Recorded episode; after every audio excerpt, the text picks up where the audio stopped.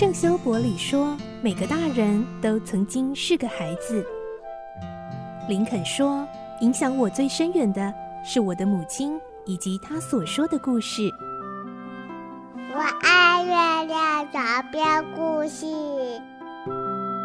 晚安，月亮床边故事。小青姐姐邀请每一位大孩子、小孩子一起听故事，不管多忙，也要和你一起听故事。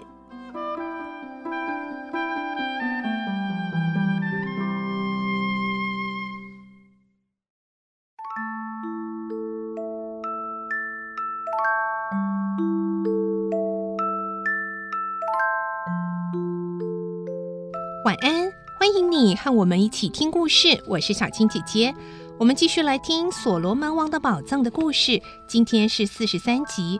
上一集我们听到，亨利男爵在决斗中终于战胜了兹瓦拉王，结束了这个恶贯满盈的君王生命，而这场王位之战也终于算是落幕了。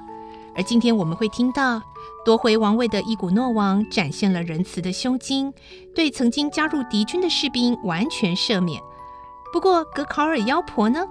她的下场又会是如何呢？来听今天的故事，《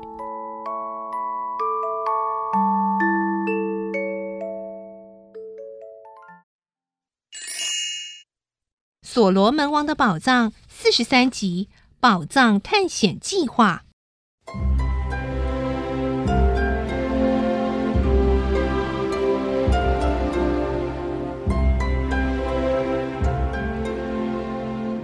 亨利男爵和古特上校两人的伤势都很严重。亨利男爵和兹瓦拉决斗的时候，下巴的裂伤很深；古特上校则是脚上的枪伤出血太多，身体也很衰弱。其实他们俩和克达缅的身上都受了不少刀砍枪刺，只是因为穿着护身甲，没有受伤而已。虽然身上没有受伤，但由于砍和刺的力量太大，所以全身都发紫淤青了。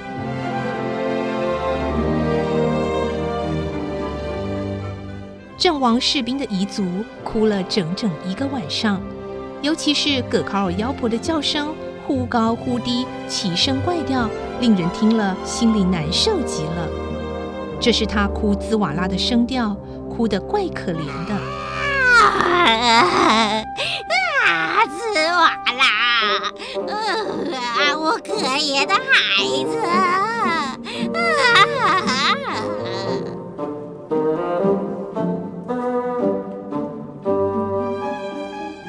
爵和古特上校一连养了好几天的伤，克达缅和美丽的少女罗黛一直守在他们身旁。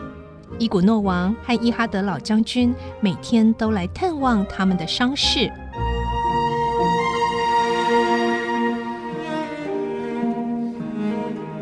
古瓜纳国在伊古诺王的统治下，秩序一天比一天上轨道，人民对新国王打从心里尊敬，军队也诚心效忠。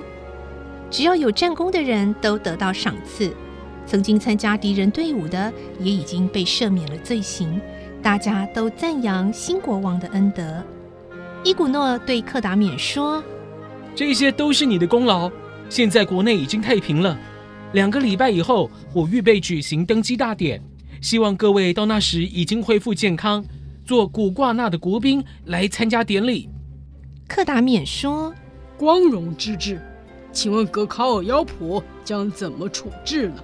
克达缅好像很关心这件事。他太坏了，专门愚弄人，做了不少的坏事。如果把他留下来，不知道还会做什么坏事呢。现在我预备连他的徒弟。一起都杀死。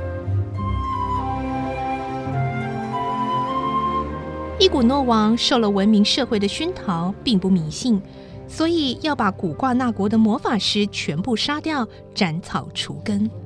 克达免考虑了好久，才说：“那个老妖婆活了很久，知道的事一定很多吧？”伊古诺王立刻明白了克达免的意思。是的。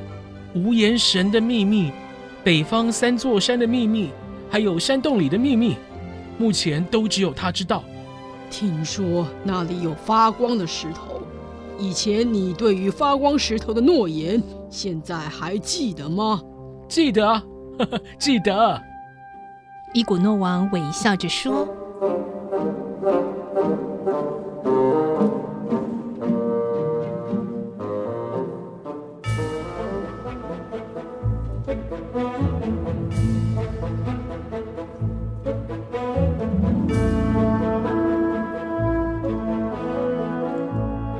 两个礼拜之后，亨利男爵和古特上校的伤都已经好了。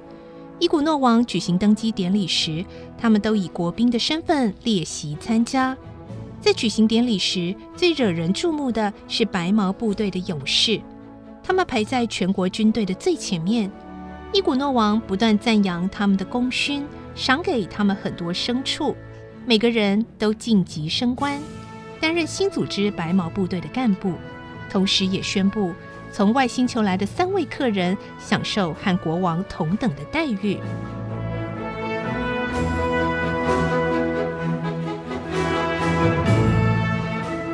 在国王登基典礼的第二天，克达缅和亨利男爵、古特上校三个人一起前往王宫访问，并且表示：“我们想去所罗门大道北方的三座山探险。”同时还问：“关于那三座山的秘密，现在有没有什么情报？”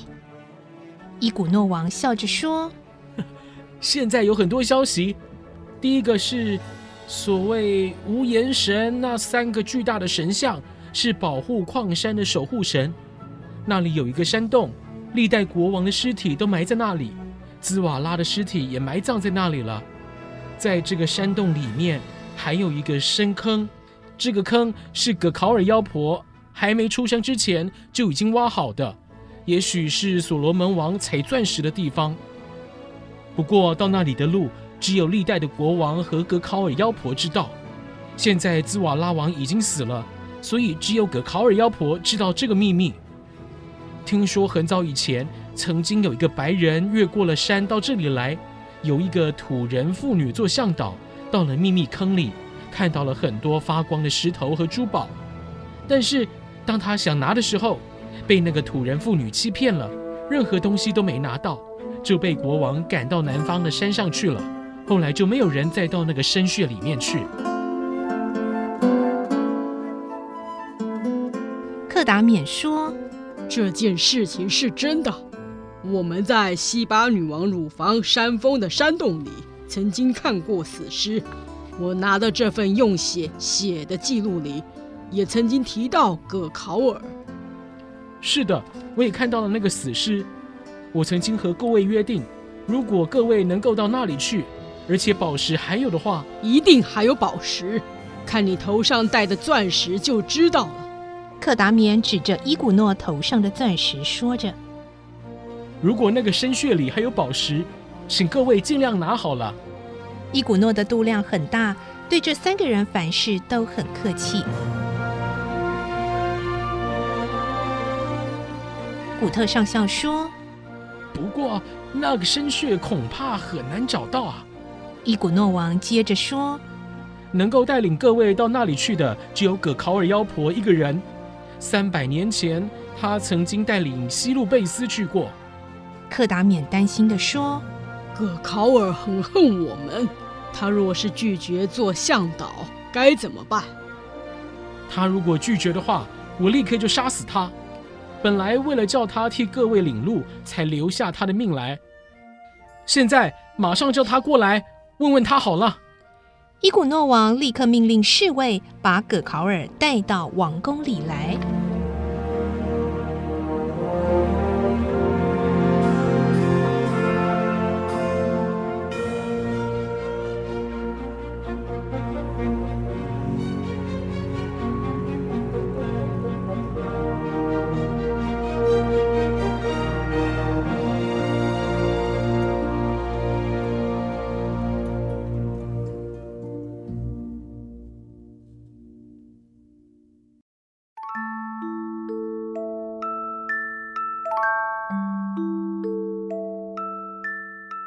哦，原来呢，他们计划要留下葛考尔妖婆是有目的的，要真正的来完成这一次所罗门王宝藏探险的任务哦。